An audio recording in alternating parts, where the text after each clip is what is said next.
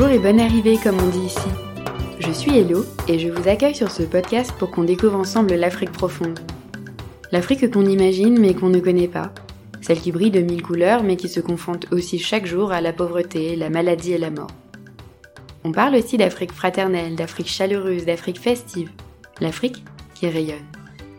Vous découvrirez avec moi des personnalités touchantes, attachantes, aux histoires parfois difficiles, mais dont la force et le courage sont indéfinissables. Vous apprendrez à connaître le Gabon où je vis actuellement, pays d'Afrique centrale au niveau de l'équateur, accolé au Congo et au Cameroun. C'est parti, je vous laisse écouter l'épisode et j'espère qu'il vous plaira. Bolo et bonne écoute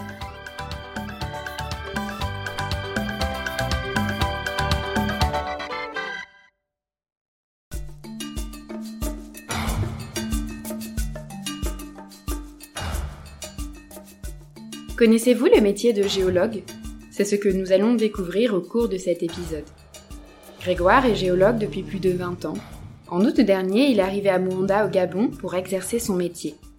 Mais plus qu'un métier, c'est l'aventure qui le séduit chaque jour. Entre jungle, savane et forêt, et rencontres animales. Je vous laisse écouter le récit de Grégoire, l'Indiana Jones du Gabon.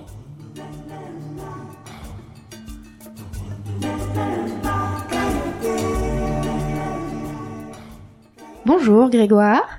Bonjour Elodie. Est-ce que euh, tu voudrais bien qu'on commence cet épisode par ta présentation, s'il te plaît? Euh, Je suis Grégoire, j'ai 46 ans, euh, je suis géologue, et puis j'ai fait des études en France, et très vite je suis parti exercer mon métier à l'étranger. D'accord. Dans plusieurs pays, d'abord en Afrique, et puis un peu partout avant de me spécialiser euh, dans la géologie minière, euh, en exploration et en exploitation. D'accord.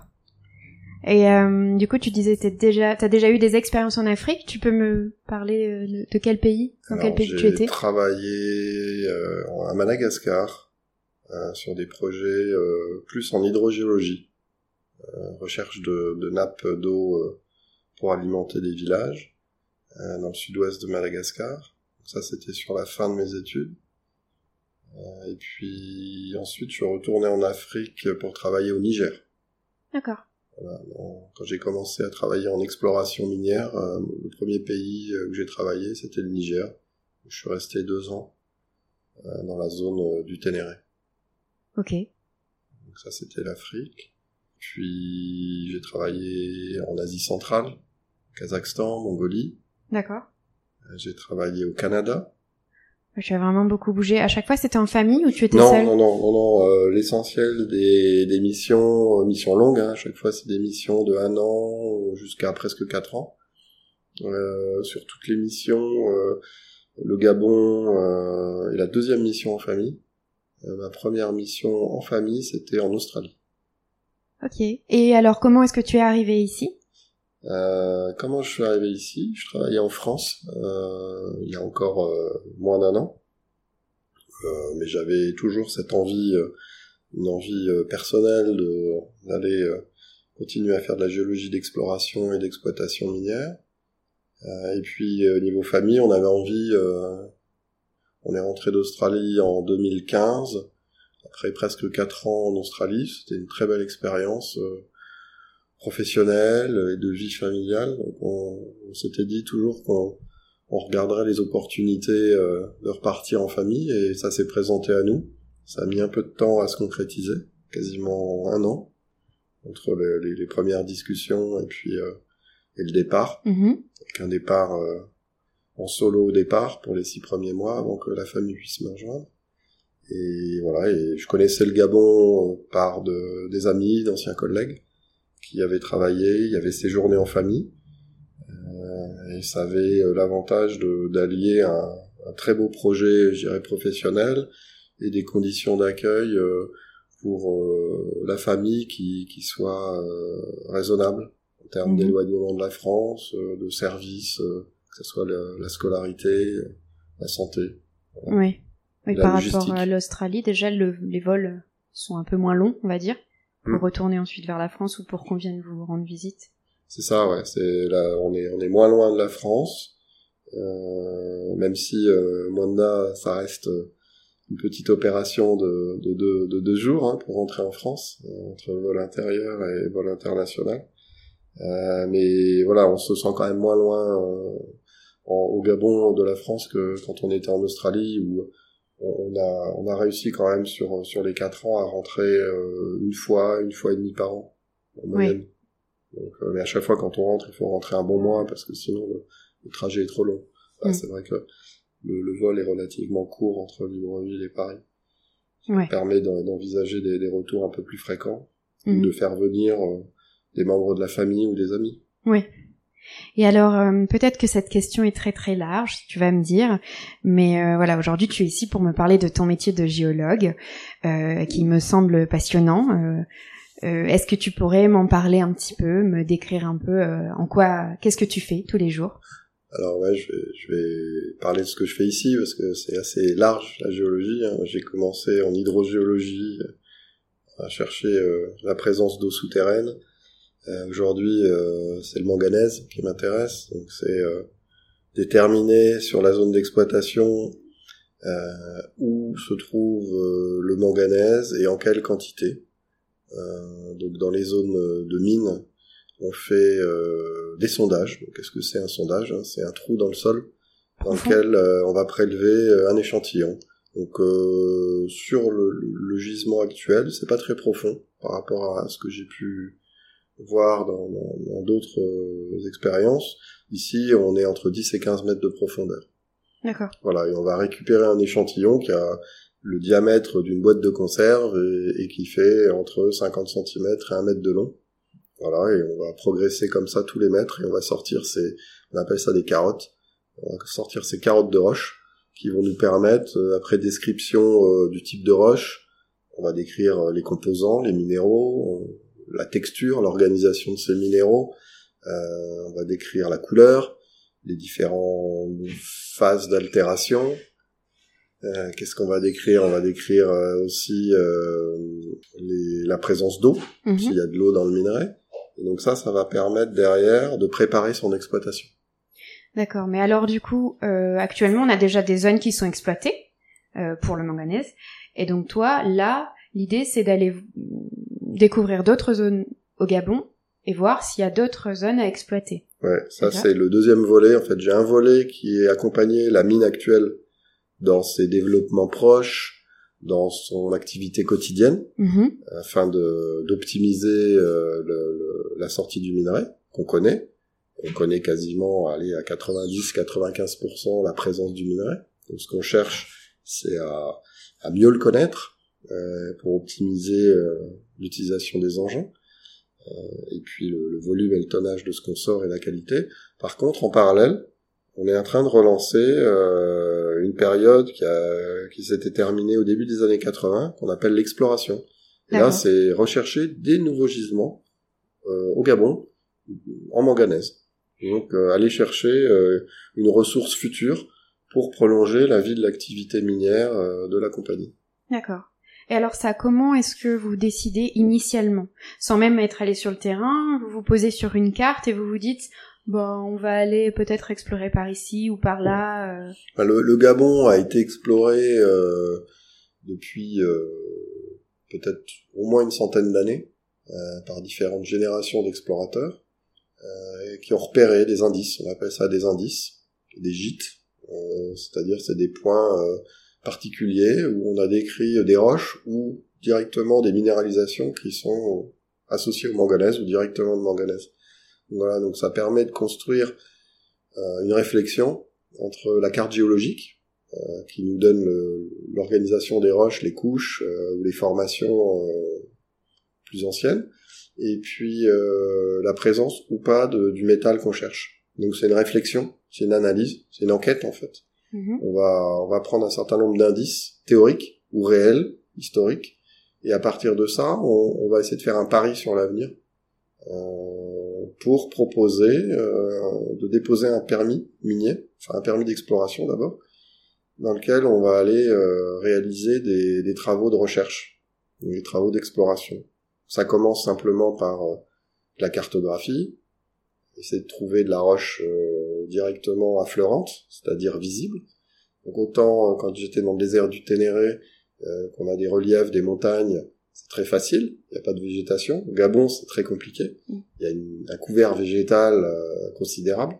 Donc on va dans les rivières par exemple qui ont entaillé le relief où là on va pouvoir trouver euh, dans des petites cascades euh, quelques euh, morceaux de cailloux qui nous indiquent finalement ce qu'il y a en dessous de, du couvert végétal et, du sol qui peut être très épais. Puis on, fait appel à des techniques beaucoup plus modernes qui sont soit la géophysique, donc c'est des, des outils qui se basent sur les phénomènes électromagnétiques ou gravité gravimétriques qui vont permettre de caractériser le sous-sol à distance. On a aussi euh, la géochimie, donc c'est euh, la composition fine chimique des roches. donc si on prélève un morceau de sol, quelque part le sol représente la, la, chimie qu'on peut trouver plus profond. D'accord. Et donc en analysant finement à des, à des quantités infimes, la présence d'un du manganèse dans le sol. On peut voir si c'est une teneur de manganèse standard liée à une roche non enrichie en manganèse, ou si au contraire, on a un petit signal qui nous indique qu'il y aurait plus de manganèse en dessous. Mm-hmm. Donc ça, ça fait partie des méthodes préliminaires qu'on fait en général dans les premières années d'exploration. Et puis ensuite, quand on, on, a identifié quelques premiers indices, on va aller faire des forages. Donc là, c'est comme dans la mine.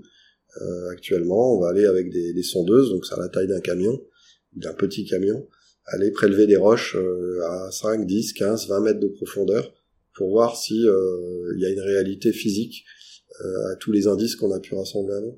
Et alors avant vraiment une exploitation minière, on peut dire qu'il peut se passer quoi, 3 ans, 5 ans? La, la, Je dirais que la, la fourchette admise actuellement, c'est plutôt 10-15 ans. Ah oui? Donc ça peut prendre entre 5 et 15 5 à 15 ans. 5 ans si on est vraiment très très rapide et très chanceux. Il y a de la chance quand même. Euh, et, et, beaucoup plus. Euh, mhm. Et alors pour aller euh, justement euh, jusqu'à ces zones qu'on explore, euh, bah, c'est un peu l'aventure parce que j'imagine que vous partez parfois en plein milieu de la forêt, de la savane ou de la jungle. Alors pas à l'inconnu parce que vous savez vers quel point vous allez, mais en tout cas vous traversez des zones qui parfois sont pas, pas bien souvent traversées par des véhicules c'est le cas en fait. le premier travail, c'est de d'accéder à la zone qu'on a choisie. Et donc euh, souvent le travail préliminaire c'est fait uniquement sur carte, sur photo aérienne, photo image satellite. Et donc on, ne sait pas s'il existe des routes ou si les routes qu'on a vues sur la carte ou sur l'image satellite sont toujours euh, praticables. Donc en fait, on prend notre voiture, on a un petit peu d'équipement euh, minimal pour tenir quelques jours en autonomie, et on va euh, euh, procéder à une reconnaissance, on appelle ça une reconnaissance. Donc euh, la reconnaissance, on l'a fait en s'appuyant sur bah, les, les, parties prenantes locales, c'est-à-dire quand il y a des zones habitées, on va aller se renseigner dans les villages pour connaître les pistes qui existent, celles qui sont encore praticables, celles qui ne le sont pas. On va se faire accompagner par des guides. Mhm. On va recruter dans les villages euh, des gens qui ont l'habitude d'utiliser ces pistes pour euh, leur activité euh, de cueillette, de chasse, de pêche, de ramassage de bois. Donc ces gens-là sont d'une aide précieuse parce qu'ils connaissent bien leur forêt. Ouais. Et ils vont nous aiguiller pour nous rapprocher au maximum des zones qui nous intéressent, sachant que des fois, euh, bah les, les, même les pistes qui existaient il y a cinq ans, c'est le cas aujourd'hui pour nous, euh, sont plus praticables en véhicule parce qu'il y a un pont qui s'est effondré, euh, il y a une, une, route où il y a eu un glissement de terrain et donc dans notre première approche, on va devoir faire une partie du travail euh, à pied hmm. pour reconnaître ces zones-là et évaluer le, le besoin en, en, rafraîchissement des pistes. Donc parfois c'est pire que les routes de l'impossible. Parfois il n'y a même pas de route. Ouais. ouais. Voilà. Parfois c'est il n'y a pas de route. Enfin il n'y a pas de route ou la route. Euh, une fois qu'on a fait quelques kilomètres en voiture, on tombe face à un arbre. Euh, tantôt on peut le on peut le découper euh, parce qu'il est pas très gros. Et s'il est trop gros, on n'a pas les moyens, euh, dans un petit véhicule léger, de, de découper un arbre euh, de plus d'un mètre de diamètre. Donc on est obligé d'abandonner le véhicule et de continuer à pied s'il faut. Voilà.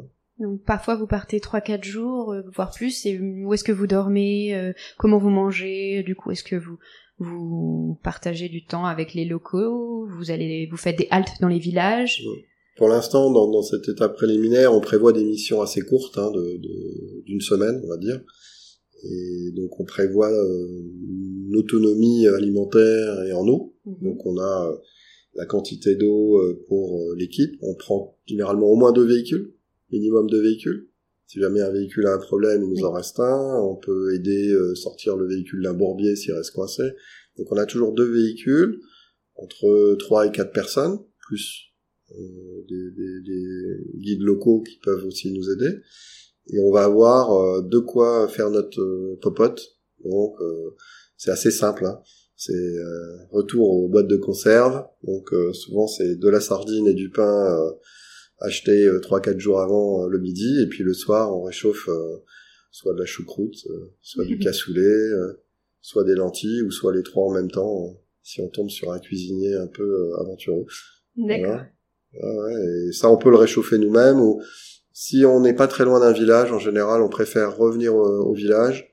Les gens euh, sont très accueillants. Euh, là, au Gabon, il y a vraiment une entraide euh, dans la forêt. Donc, généralement, les gens nous prêtent une case de passage, vont nous prêter une table, des chaises, nous réchauffer sur le feu les gamelles, ce qui fait qu'on n'a même pas à sortir le, la gazinière. Mhm. Et pour dormir? Et pour dormir, on a les lits picots. Donc ça, c'est des, des petits lits pliants. Mhm. Euh, Mais que vous mettez où? On peut agrémenter, alors soit directement dehors si euh, on n'a pas trouvé de village, euh, il faut emporter une bâche au cas où il pleuve. mais dans ma précédente mission, on a eu la chance d'être hébergé à chaque fois soit dans des cases de passage, soit dans des maisons un peu abandonnées qui étaient encore habitables, on va dire. D'accord. Et dans ce cas-là, il n'y a pas trop de bestioles, de moustiques en tout genre il y a voilà les, les, j'ai eu la chance euh, ou la malchance euh, d'avoir les petites comme les, les grosses bestioles qui m'embêtent. C'est-à-dire que euh, j'avais pas entendu ou pas vu de panthère en arrivant au Gabon. Et c'était pas un cauchemar mais c'est vraiment un cri de panthère qui m'a réveillé plein milieu de la nuit. Et j'étais dans mon hamac à l'extérieur donc je ressemblais à un gros saucisson pendu entre deux poteaux J'étais pas en grande confiance. Euh, bon, la panthère n'en avait rien à faire de moi. Et alors que j'essayais de me rendormir, là, c'est un éléphant qui est venu. Euh... Les deux dans la même nuit. Ouais, ouais, ouais, à un quart d'heure d'écart. Et donc, euh, j'avoue que j'en menais pas large. Et j'ai rejoint mes collègues qui eux s'étaient mis dans la cabane, ce qui était face à l'éléphant, on parlait d'une grande protection. Mais bon, l'esprit grégaire euh, a prévalu cette nuit-là. Euh, et, par contre, j'ai abandonné la moustiquaire de mon hamac, ce qui fait que les moustiques s'en sont donnés à cœur joie. Donc au final, c'est plus les moustiques qui m'ont gâché la nuit que, que la panthère ou, ou l'éléphant. Donc en fait, finalement, tu dois quand même faire. Alors bon, là, c'était la nuit, ça t'a surpris, c'était pas vraiment une bonne rencontre, on peut dire. Mais tu dois faire des jolies rencontres parfois, et même apprendre plein de choses sur la nature, euh, les plantes. Euh, euh, j'imagine que les locaux parfois doivent apprendre de quoi ils se nourrissent et c'est des choses qu'on nous on n'est pas habitués. Ouais, la, la, la, forêt en fait, euh, je dis pas que tout peut se manger, mais euh, il y a des, des, applications, que ce soit alimentation, pharmacopée, euh, fantastique. J'ai eu la chance cette, cette, dernière mission d'être accompagné par un spécialiste franco-gabonais de la la flore et puis aussi de la faune un petit peu. Et donc, euh, oui, il a pu me montrer euh, quelques quelques plantes, euh, soit à manger, soit qui ont des propriétés curatives. c'est ouais, c'est très intéressant et, et on ressort de là avec sa petite trousse à outils, tant pour faire un répulsif contre les mouches ou les moustiques, ou alors pour calmer une petite fièvre, enfin voilà, ouais, non, et ou pour juste casser la dalle euh, avec euh, des petites baies euh, qui sont comestibles, avec un goût très sympa. C'est souvent très acidulé. Tout ce que j'ai goûté, il y a un niveau de sucre qui est assez faible et un goût acidulé et, c'est très riche en vitamines et en antioxydants. Donc mm. voilà. L'alimentation, je dis pas qu'on pourrait survivre une semaine rien qu'en mangeant ce qu'on trouve, mais ça fait des petits compléments sympas. Et concernant la toilette, quand on part en expédition comme ça, on se lave euh, dans la rivière? Et ouais, c'est ça. On se lave dans la rivière quand on trouve une rivière euh, qui semble à peu près euh, propre. Voilà, donc euh, dans les villages, c'est un peu la tradition d'aller se laver tous ensemble le soir. Donc c'est très sympa, c'est convivial. Bon, par contre, la, la qualité de l'eau est souvent un petit peu déplorable parce que le, la gestion des déchets reste un, un vrai souci par manque de moyens et puis parce que c'est pas c'est pas ancré dans, dans les pratiques. Donc c'est vrai qu'on a on se lave dans une eau où euh, euh, on a des toilettes pas loin, on a des déchets, des vieilles couches qui flottent. Enfin c'est voilà, on se savonne bien. Mmh. Mmh. Et mentalement la, la nuit qui suit, euh, on, on, se demande si on est on est sorti plus propre de la rivière euh, avant ou après. Quoi. Mais ouais ouais dans les rivières. Après il y a des rivières sauvages où là euh, on peut se, se, baigner. Par contre, souvent les insectes vous attendent à la sortie de la rivière et, vous sautent dessus. ouais, là, peu euh, importe, même si tu mets ton anti-moustique ah, trop, t'es en plein milieu. J'avoue que j'ai partagé ma semaine entre euh, entre ne pas me laver et me laver un peu. Et je pense que le ne pas me laver, euh, c'était mieux. Ouais. Hmm. Est-ce qu'il y a des rencontres qui t'ont marqué euh, je, parle là de, de locaux? Ici au Gabon? Peut-être les guides, je sais pas, quelqu'un qui t'aurait marqué. Oui, bah, c'est par exemple un instituteur dans un village où euh, il y, a, y a une école. Mm-hmm. C'est un village de 300, 300 habitants, donc euh, il doit y avoir euh, une soixantaine d'enfants là dans ce village qui vont à l'école. et voilà, et cet instit, bah, il assure l'école tous les jours. Dans une école, il y a un toit, il y a quatre murs, il y a un petit terrain de foot à côté et il essaye de bah, d'apprendre aux enfants à lire, à compter. Euh, et ils sont au milieu de tout. Il n'y a pas d'électricité. L'électricité, c'est des groupes électrogènes euh, que les, en général, les commerçants ont des groupes électrogènes pour leur frigo, mais les gens n'ont pas d'électricité. Euh, et ces enfants, euh, bah, ils ont la chance d'avoir l'école et ça leur donne une, ouverture. Et, euh, et, ces profs, ils acceptent d'aller travailler dans ces, dans ces villages reculés pour des salaire vraiment faible, très faible, et souvent en plus euh, leur salaire arrive en décalé, euh, ils ont des fois des arriérés de plusieurs mois, euh, si c'est pas des années. Donc ouais ouais ça m'a et, et c'est cette personne vous sert aussi de un petit peu de d'aide à rentrer dans le village, c'est-à-dire qu'après le chef du village, l'instituteur a a une notoriété et comprend ce que vous faites, ce que vous êtes venu faire et il vous sert et il va vous introduire auprès des personnes importantes du village. Donc c'est ouais, c'était une belle rencontre. Est-ce que euh, ici au Gabon, tu as appris des choses euh, différentes sur ton métier? En fait, ouais, je c'est vrai que les l'activité est devenue tellement peut-être internationale où les standards sont sont, sont reproduits d'un pays à l'autre par les compagnies, ce qui fait que finalement euh, c'est l'exploration en effet qui te permet d'être le plus proche de la réalité du pays et de te dire que t'es au Gabon, parce que quand t'es dans une mine, euh, c'est c'est le minerai finalement qui guide toute l'organisation autour, et il y a des petites spécificités. Mais si tu, tu fermes les yeux, tu peux être n'importe où. En fait, quand t'es dans l'activité minière. Alors que quand tu vas vers l'exploration et où tu quittes cette structure qui est euh, ici on est à plus de 60 ans de, de vie de, de cette euh, mine. Donc elle a elle a pris du monde entier. Euh, par contre en exploration en effet là là tu sais que tu es au Gabon parce que la végétation les arbres parmi les plus grands du monde euh, le, le, bruit dans la forêt euh, cette moiteur l'absence d'infrastructures c'est un pays ultra sauvage et donc tu dois raisonner autrement quand j'étais en Australie, j'avais toujours des pistes parce que euh, quasiment 90% c'est une sorte de grande ferme l'Australie. Mm. Euh, ça n'y ressemble pas, mais en fait l'essentiel de l'Australie ça sert à élever des moutons et, des bœufs.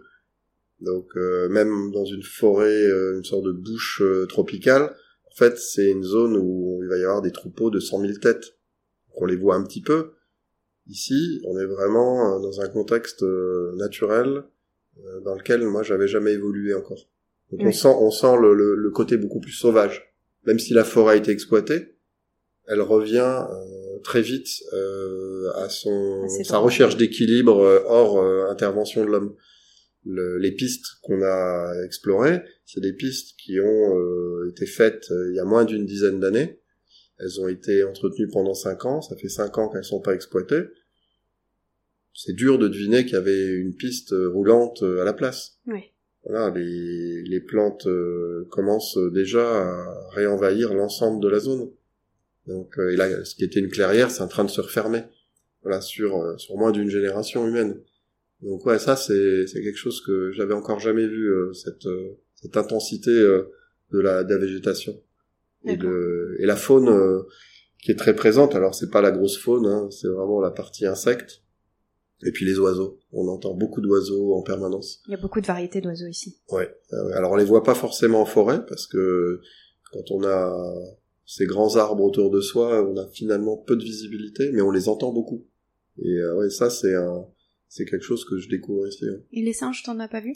Et les singes, euh... alors j'ai pas eu la chance de voir les gorilles, mais mes collègues euh, qui étaient juste la voiture devant, chaque fois qu'on inverse, c'est eux qui voient les singes. Donc moi j'ai vu les buffles, j'ai vu des oiseaux euh, qui traversent, j'ai vu les traces d'éléphants, mais euh, ouais, on a croisé les gorilles. Je les ai pas vus, mais mes collègues les ont vus. Euh. Je terminerai, je terminerai pardon du coup par une question. voilà, je voulais savoir, est-ce que tu as déjà eu peur? La dernière fois, oui, avec cette panthère. Avec cette panthère, voilà, la panthère et l'éléphant. Bon, m'ont bien fait peur. Euh... Alors souvent c'est ouais la, on a on n'a pas le temps d'avoir peur parce que bon, si on est bien préparé et qu'on est raisonnable, on a on a anticipé les risques. Ok. On aperçoit des animaux sauvages. En Australie, je suis tombé face à des, des dingos une fois, deux dingos, c'est des gros chiens. Mais finalement, ils ont beaucoup plus peur que que toi. Oui. Donc euh, après, la, la surprise, c'est plus de la surprise que de la peur. Euh, voilà. Et puis, quand t'as des petits soucis de véhicule, c'est souvent ce qui nous arrive parce que on passe beaucoup de temps dans les véhicules, on les malmène. Donc, on peut avoir des pneus qui éclatent, on peut avoir euh, des pistes qui se dérobent, des choses comme ça. Et t'as pas le temps d'avoir peur en fait. C'est ton instinct et les réactions pour euh, rétablir la situation. Et c'est de la peur a posteriori, on va dire. Je suis resté coincé dans une, une, rivière en crue avec une voiture. Bon, quand il faut sortir pour aller chercher le treuil avec euh, de l'eau jusqu'au cou, euh, nager jusqu'à l'autre rive pour accrocher le, le crochet. Et... Bon, tu, tu sais qu'il y a potentiellement des crocodiles, mhm. mais voilà, la, la priorité c'est que la voiture se fasse pas emporter avec toi. Euh, et donc, euh, tu réagis très vite, et si tu réagis très vite, euh, voilà, tu t'en sors. Et la peur, c'est après. Bon, en tout cas, Grégoire, j'étais ravie d'échanger avec toi. Euh, très cool d'être parti un petit peu à l'aventure et euh, de découvrir, euh, d'avoir découvert une partie de ton métier. Merci beaucoup. Merci. Voilà, c'est la fin de cet épisode. Si vous avez aimé, n'hésitez pas à liker, à partager à en parler autour de vous. Et moi, je vous dis à bientôt sur Hello Africa. Coming true.